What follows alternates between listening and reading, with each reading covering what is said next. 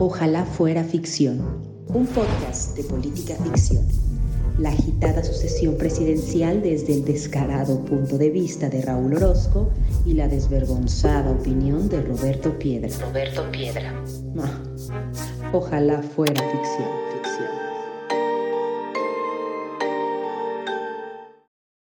Bienvenidos al episodio número 18 de Ojalá fuera ficción, el podcast de política ficción en el que semana a semana les traemos lo más importante con relación a la sucesión presidencial 2024, que ya entra en una etapa muy interesante. Yo soy Raúl Orozco y él es Roberto Piedra. ¿Qué onda, Roberto? ¿Cómo estás y qué vamos a ver hoy? A ver, vamos a ver dos temas principalmente uno dividido en tres aspectos que quiero comentar contigo y el otro pues es solo uno, y es que por fin Movimiento Ciudadano ya tiene candidato. Ese candidato es, el, bueno, supongo que hasta ahora todavía es diputado Jorge Álvarez Maínez, él es el líder de la bancada de Movimiento Ciudadano en la Cámara, y se dio a conocer el otro día que él va a ser el candidato y los encargados de anunciarlo al pueblo de México fueron Samuel García y su esposa Mariana Rodríguez, y lo hicieron pues en un ambiente algo relajado, se ve que están como en la terraza de su humilde casita, y están ahí echándose unas caguamitas de carta blanca y una carnita asada y tal. Entonces ahí es donde destapan a Jorge Alores Maínez como el candidato del Movimiento Ciudadano a la presidencia de la República. Entonces, el primer aspecto es el menos relevante, la verdad, pero por lo mismo voy a abrir con ese nomás para ir calentando. Pero hubo comentarios, Raúl, en redes sociales y en medios de comunicación sobre el formato del destape por sí mismo. Eh, algunos que, que, carentes de seriedad, que mm, cómo se iba a anunciar algo tan importante como la candidatura presidencial en un ambiente así de cuates y con lenguaje, pues, coloquial, por así decirlo, echándose unas cheves. ¿A ti te importa o crees que es una cuestión de seriedad o que le hace más o menos a la candidatura el hecho del formato del destape por sí mismo? Mira, yo soy de las personas que te van a decir esta clásica frase de que en la política las formas son fondo. Yo sí creo porque estamos en, en un asunto donde los símbolos en lo político, pues los símbolos importan, la, la teatralidad en lo político importa. Yo siempre me voy a manifestar de esa, de esa manera. Pero creo, creo yo que estamos exagerando con el asunto de eh, el formato de, del destape, de este destape informal, y estamos exagerando por muchas cosas. Parece ser, he escuchado a un montón de personas, incluidas el propio, por ejemplo, gobernador del estado de Jalisco, quejarse de que el asunto se hiciera entre, en una mesa entre cervezas y carnita asada, parece ser que no gustó. He escuchado a otras personas decir que como en un país con los niveles de violencia que tiene México, el destape de un candidato a presidente se hace con unas cervezas en, en una mesa. Porque las cervezas que, o sea, las cervezas, ¿qué más, ¿qué más dan? Porque parece ser que nos hemos concentrado en, nos hemos concentrado en ellos. La verdad es que, la verdad es que esa parte del destape no, no me molesta, ni para mí ni le quita ni le pone.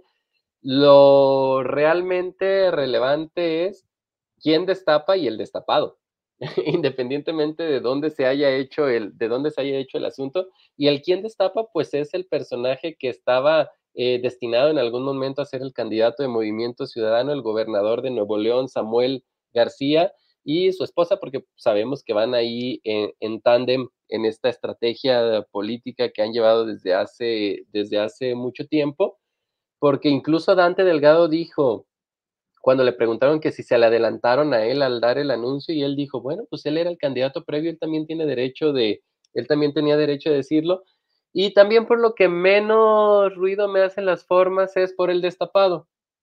El destapado termina siendo Jorge Álvarez Maínez, eh, un personaje, no me voy a meter ahorita en su biografía política porque seguramente de eso vamos a hablar en, en otro momento, pero es un personaje que eh, aquellos quienes no se dedican a darle seguimiento a este, tipo de, a este tipo de temas, la verdad es que lo tienen como muy lejos del radar.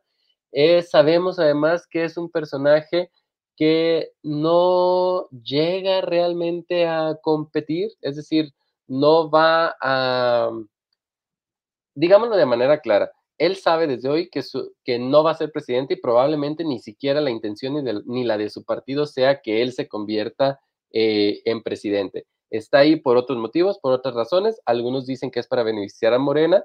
Esa es una vertiente del análisis. Otros dicen, pues bueno, el partido tiene que seguir presentando candidatos y tiene que seguir promoviendo su plataforma y creciendo y consideran que ir solos les va a ayudar en ese camino. También este, muy válido y también muy legítimo, pero ni nos engañemos porque él nos está engañando, da medio igual porque no va a ser, da, medio igual, no a todos, porque seguramente a Xochitl no le da igual, pero da medio igual en el sentido de que pues no, no llega a ser cosa relevante a la campaña. Sí, pues mira, sobre el formato, la verdad es que yo tampoco le di gran importancia porque es de lo que me parece que menos hay que hablar, pero eso también te da una idea de la poca seriedad con la que se analizan algunos asuntos públicos y cómo, dirían en expresión de, en la literatura de políticas públicas, cómo constantemente le ladramos al árbol equivocado y estamos perdiendo el sentido de lo que quizá importa más. El hecho de que haya cervezas o no sobre la mesa, pues la verdad es que me parece prácticamente irrelevante que se haya, que no haya sido en un ambiente formal, sino en un jardín, pues la verdad es que tampoco dice mucho y además creo que es una de las cosas a las que más apuesta Movimiento Ciudadano a la comunicación de su plataforma política. Tratan de hacer eh, comunicación política diferente. En algún sentido, hasta se jactan constantemente y comparan eh, videos que hacen en el PRI o lo que ellos llaman la política de antes, que les roban algunos estilos de toma, eh, algunas de palabras, algunos discursos, etcétera. O sea, como que Movimiento Ciudadano sabemos que le da importancia a la comunicación política, quizá como ninguno de los otros partidos políticos actuales en México. Ahora bien, esa jugada, pues es una que les puede salir, no les puede salir, como han intentado esa y otras, ¿no? Ahora bien, el perfil de Jorge Álvarez Maínez. Él es un eh, es una persona que ya tiene algo de ratito en la política, a pesar de que tiene 38 años, pues es alguien a los que ya, a quien ya estamos acostumbrados eh, a ver. Hay quien critica que estaban diciendo que con la política tradicional y los priistas y los perradistas y los panistas ni a la esquina, pues Jorge Álvarez Maínez, igual que prácticamente cualquier persona que haya estado en la política en los últimos 15, 20 años, pues es alguien que militó en otros partidos, militó en el PRD, eh, fue candidato por otros partidos, estuvo eh, como regidor por otros tantos, o sea, tiene pasado priista, ha coqueteado con el panismo, ha estado registrado, me parece que en el perredismo, pero desde hace un tiempo a la fecha, pues sí es de movimiento ciudadano, o sea, también me parece, mm, pues que no se sostiene el comentario de decir, pues no que iban a dar a alguien de casa, tienen un perredista, panista, priista, pues es que tener a alguien de movimiento ciudadano de cero implicaría que la persona tuviera 18 años, ¿no? O sea, ese no va a ser el caso. Pero creo que por el lado de haber elegido a alguien de casa o alguien que se identifica con movimiento ciudadano, pues creo que Álvarez Maínez sí es. O sea, creo que mm, quien habitualmente revisa más o menos la vida legislativa de este país lo ubica como alguien de movimiento ciudadano y creo que como buen orador, en algunos sentidos creo que es, tiene facilidad para la argumentación, pero está esta parte, Raúl, precisamente que ya señalabas tú del desconocimiento. O sea, yo veo a Álvarez Maínez cuando tengamos las primeras encuestas de ya con él como precandidato a MC, en este tipo de preguntas de ¿conoce usted a y qué opinión tiene de? Yo creo que no va a iniciar la, su campaña Álvarez Maínez ni siquiera yo creo que con un 20 o 30% de lo conocen. Sí, porque justamente él en una entrevista decía, en este momento solamente ocho, eh, perdón, solamente dos de cada diez mexicanos me conocen. Y a lo mejor fue muy, y a lo mejor fue muy osado en dar la cifra del dos de cada, de cada diez. Me queda claro que la primera medición en la que ya lo pongan junto a Xochitl Galvez y, em, y junto a Claudia Sheinbaum, pues prácticamente lo que vamos a ver son los puntos que ya tenga en sí misma ganada la marca eh, Movimiento Ciudadano a, nivel nacional y después ver cuánto él con su participación logra hacer eh, crecer sus puntos de aquí hasta que se termine la, la campaña. A mí me parece un perfil político interesante. Este, he, seguido sobre todo la parte esta de su carrera legislativa y como bien dices tú, es un buen, es un buen orador, siempre me ha parecido este, prudente, sensato, claro, defendiendo los intereses de, defendiendo los intereses del partido y en algunos momentos de manera, digamos, muy, muy enérgica, pero este, en ese sentido creo que es un buen perfil pero no sé, yo sí, bueno, no, no solo no sé, me parece que no es un buen perfil para ser este candidato a presidente de la, de la, de la República. está justamente esto que decías tú de la crítica que tiene por el hecho de que haya pasado por el PRD, Nueva Alianza, el PRI y que eh, Movimiento Ciudadano sea su cuarto partido político. La realidad, y ya lo he expresado en otros momentos, no sé si en Ojalá fuera ficción o en política ficción, pero eh, yo no me caso con esa onda de que una persona que haya tenido una militancia en otro partido no pueda después cambiar eh, la misma. A mí, a mí no me interesa tanto la discusión de los cambios de membrete de, una, de un actor eh, político. Lo que me interesa más bien es ese actor político, qué le puede aportar a este, a este eh, nuevo partido al que se va y si él, él, su persona se trata de un buen perfil por lo que ha hecho en otros momentos e incluso si la decisión de irse a otro partido ha sido congruente. A ver, tú dabas este ejemplo de que pues en los últimos 15 y tantos años, pero también incluso tenemos eh, una clase política en el país y sobre todo hoy eh, muy experimentada, por no decir vieja, una clase política muy experimentada ¿Y de dónde vienen todos esos políticos? Por supuesto que vienen de priismo. Si PRI era lo único que había y si PRI era la manera de acceder a los cargos públicos, pues toda la gente era priista en aquel momento. Si Movimiento Ciudadano no existía eh, como tal hace, no recuerdo si 15 o tantos años, si lo que existía era convergencia y antes de convergencia el propio Dante estaba en el PRI, en el PRI pues, pues no, no es que vayamos a ver a, a, a de una, a de toda la vida el MCista más claro que tenía, o el perfil más claro que tenía MC para las elecciones de 2024, antes de la irrupción de, los chicos de Nuevo León con Samuel y con, y con Colosio, era Enrique Alfaro. Y Enrique Alfaro venía del priismo y del perredismo y aún así logró hacer algo importante con, con Movimiento Ciudadano, algo muy importante. Sí, y ese es precisamente el tercer asunto. Eh, la designación de Álvarez Maínez como precandidato de Movimiento Ciudadano, pues despertó el descontento sobre todo de uno de los actores más relevantes que tiene Movimiento Ciudadano en México, que es eh, Enrique Alfaro, precisamente, en un tuit bastante largo y pues bastante nutrido, vamos a llamarle, pues hizo saber que no le parecían muchas de las cosas, o sea, ni el formato de la designación, ni el personaje por sí mismo, ni quién lo destapó, ni por qué lo destapó, ni a dónde va el partido. Entonces, pues ahí levantó algunas, algunas inconformidades. Al día siguiente, todos los precandidatos de su partido, incluido pues el gobernador, los, la plana pues mayor, se puede decir, del partido en el estado, fue a un evento y le levantó la mano a Álvarez Maínez, ¿no? Entonces, ¿Cómo ves tú esta, este, esta desaveniencia, por así llamarlo? ¿Crees que este panorama de la ruptura entre el poder público, eh, entendido pues como el gobernador que todavía está en funciones y que salió de ese partido, ¿crees que puede influir en el voto cascada, obviamente la cascada como de arriba hacia abajo, pero también en la manera en cómo el votante desde lo local pudiera votar también en lo federal?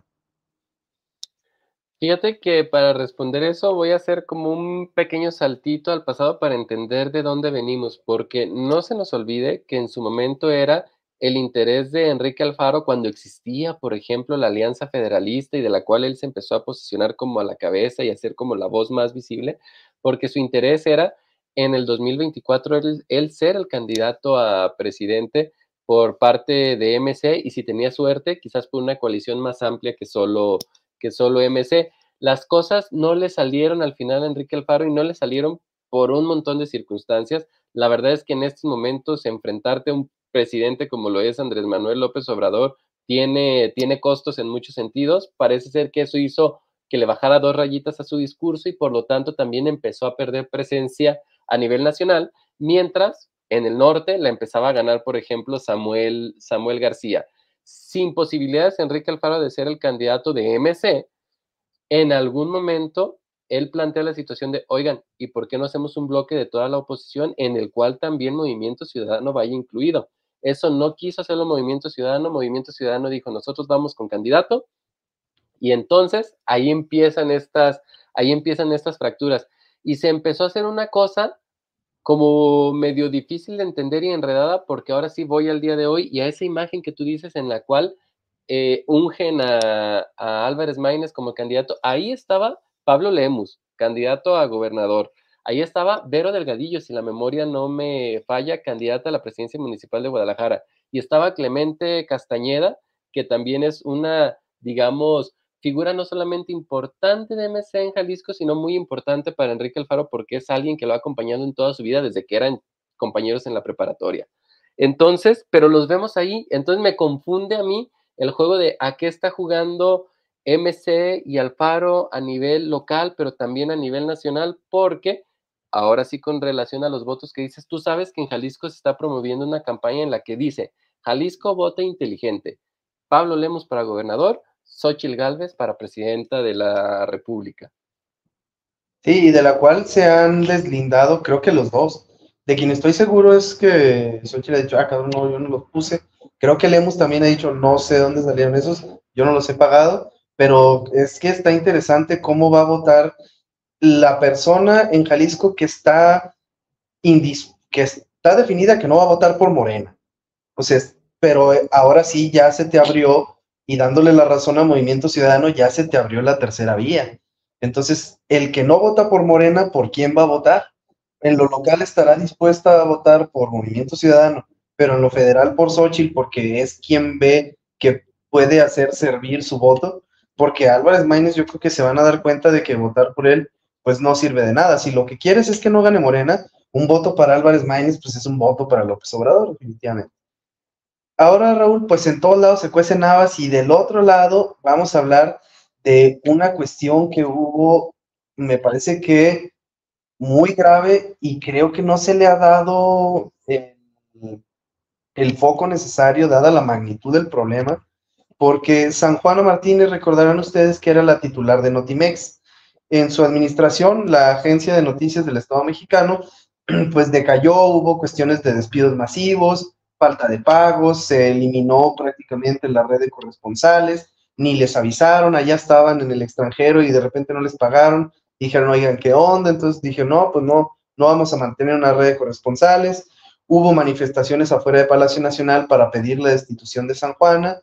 AMLO, en ese marco de, protestas, la tuvo en la mañanera, le rodeó a la espalda con su brazo y la definió como una extraordinaria periodista y una muy buena servidora pública.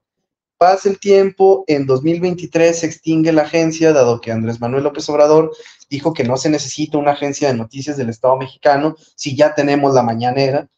Eh, dice que pasa el tiempo, eh, o sea, sigue pasando el tiempo, y San Juana denuncia ahora que algún funcionario de la Secretaría del Trabajo y Previsión Social le pidió el 20% de las liquidaciones del personal de Notimex para darlos a la campaña de Claudia Sheinbaum. AMLO pues le pide que pruebe su dicho, obviamente este es un dicho grave, es una acusación grave, y San Juana responde que no manche, que obviamente los sobornos no se firman ante notario, ni se emiten facturas por los sobornos, ni los moches, pues cómo se los voy a comprobar, pero que esto todavía no termina y que pronto van a saber de sus abogados. Entonces, la cosa ahí está caliente, creo que es un tema bastante serio, bastante grave, pero la cosa es, Raúl, ¿cómo crees que afecte esto a Claudia? ¿Este es de las cosas que pueden tocarla o la verdad no le hace mucho?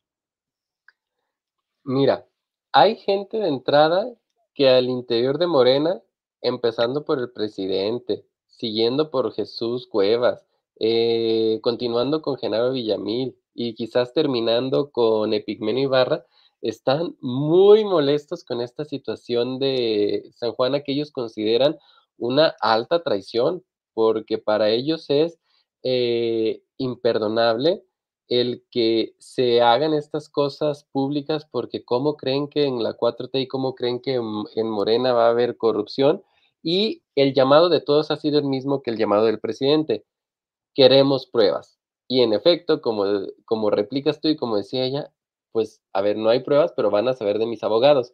Yo confío en que San Juana no es una novata en esto, en cómo se mueve el asunto de la comunicación.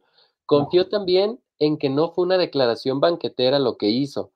Lo puso en, en texto, en una columna, ahí fue, ahí, fue que lo, ahí fue que lo supimos. Entonces no es una calentura, está bien pensado. No sé en qué vaya a terminar todo esto, pero no deja de parecer curioso, por ejemplo, que el presidente exija pruebas de ello y en otras cosas donde hemos visto pruebas como videos donde hay gente cercana a él que recibe sobres amarillos, eh, parece ser que eso no es suficiente. Entonces, no sé qué tipos de pruebas vaya a exigir el presidente para creer. Ahora, directamente con relación a tu pregunta, creo, ¿creemos que esto le pueda afectar a Claudia? Yo creo que no. Creo que el grueso del electorado que ya apoya a Morena en este momento, lo apoya sabiendo eso, creyéndolo, no creyéndolo, este, siguen teniendo su voto para, siguen teniendo su voto para Claudia. No creo que eso sea algo que les mueva. Eh, no les han movido otras cosas más. Digo, no que esto no sea relevante, pero como parece ser que es común, porque todo mundo asume que desviar dinero público para una campaña es lo que se ha hecho toda la vida, y si no recordemos algo muy grande que se llamó y muy visible que se llamó Pemex Gate, pero incluso en los municipios pequeños se cuecen esas mismas habas, como que a la gente no le hace mucho ruido. Entonces, otras cosas que no parecen tan habituales no los han alejado de, de su preferencia por Claudia. Creo que esto no le mueve nada a Claudia Sheinbaum, nada. Sí, yo también creo que le hace muy poco, pero me parece preocupante que no le haga nada, porque pues entonces dónde queda todo el discurso y dónde en el que se finca la popularidad, gran parte de la popularidad de Morena, que es la tolerancia nula a la corrupción. Entonces, el hecho de que te demuestren que pues la política es así y que todos los partidos tienen este tipo de prácticas que bien dices tú, parecen completamente normales, pues no deberían serlo. Y que haya acusaciones de este nivel, y me parece que tan claras y que si llega a haber una demostración o al menos indicios contundentes de que ocurrió y que eso no se traduzca en ningún modo en una afectación a su imagen y a su campaña, pues es sumamente grave, ¿no? O sea, no. Entonces, ¿cómo estamos entendiendo el juego de la democracia? Ojo, es grave y sobre todo no es eh, la primera vez que escuchamos a alguien decir que se ha desviado dinero público para la campaña de Morena, y cuando digo alguien me, refiero a gente al interior de Morena. Se lo escuchamos hoy a San Juana, en su momento, pues ahí, digamos, de todos los afectos del presidente, y se lo escuchamos también, y no hay que demeritarlo y no hay que olvidarlo, se lo escuchamos también a Marcelo Ebrard. Claro, cuando teníamos un Marcelo Ebrard enojado y todavía queriendo competir por, por el puesto que hoy tiene, por por tomar la posición que hoy tiene Claudia Sheinbaum, pero él también dijo y parte de su equipo que este, había gobernadores moviendo dinero público para la campaña de Claudia. Sí, y es que, o sea, como dices tú siempre ha ocurrido y ya ocurre de maneras que todo mundo se la sabe, les pasan la charola, o si no les pasan la charola, pues se inventan la rifa de una camioneta y cada director un boletito de 100 mil pesos, o sea, Cosas de ese tipo siempre se han visto, pero no, no son correctas. Además, en este caso me parece aún más grave porque ni siquiera es un pase de charola con recursos propios de los miembros del partido. Estamos hablando que lo que le pidió fue que utilizara una parte, una quinta parte para ser exactos, del recurso de las liquidaciones de los trabajadores de Notimex. O sea, primer error, se suprime Notimex cuando llegó a ser según las fuentes que consulté, no me salió eso a mí, que Notimex llegó a ser la agencia más importante de noticias de América Latina. Entonces se extinguió y se extinguió bajo un argumento que me parece completamente insostenible, como el hecho de es que en la autoridad republicana no puede haber una agencia de noticias del Estado. Y la otra, que abiertamente el presidente haya dicho que no se necesitaba Notimex porque teníamos su mañanera. O sea, para empezar eso, lo irracional, lo patético.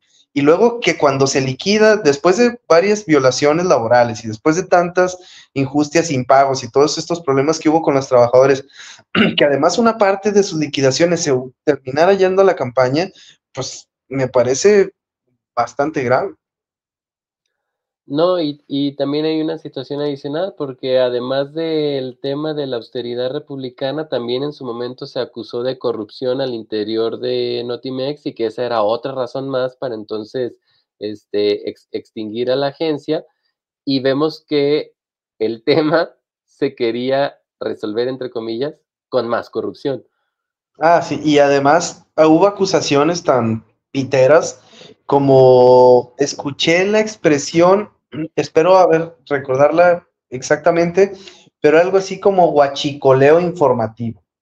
O sea, se acusó de que esa agencia tenía que terminar porque había guachicoleo informativo y que algunos nomás hacían copy-paste y que ni había un trabajo de periodismo.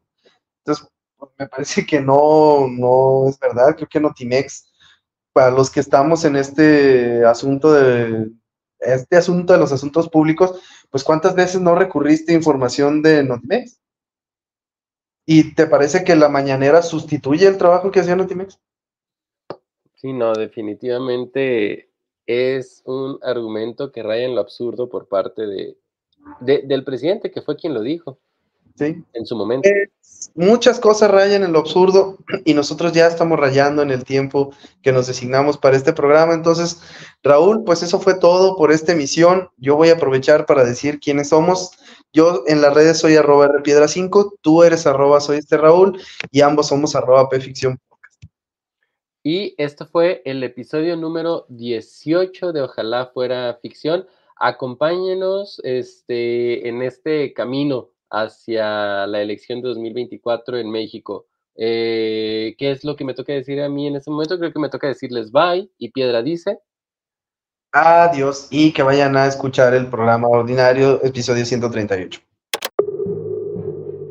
Ojalá fuera ficción, un podcast de política ficción la agitada sucesión presidencial desde el descarado punto de vista de Raúl Orozco y la desvergonzada opinión de Roberto Piedra. Roberto Piedra.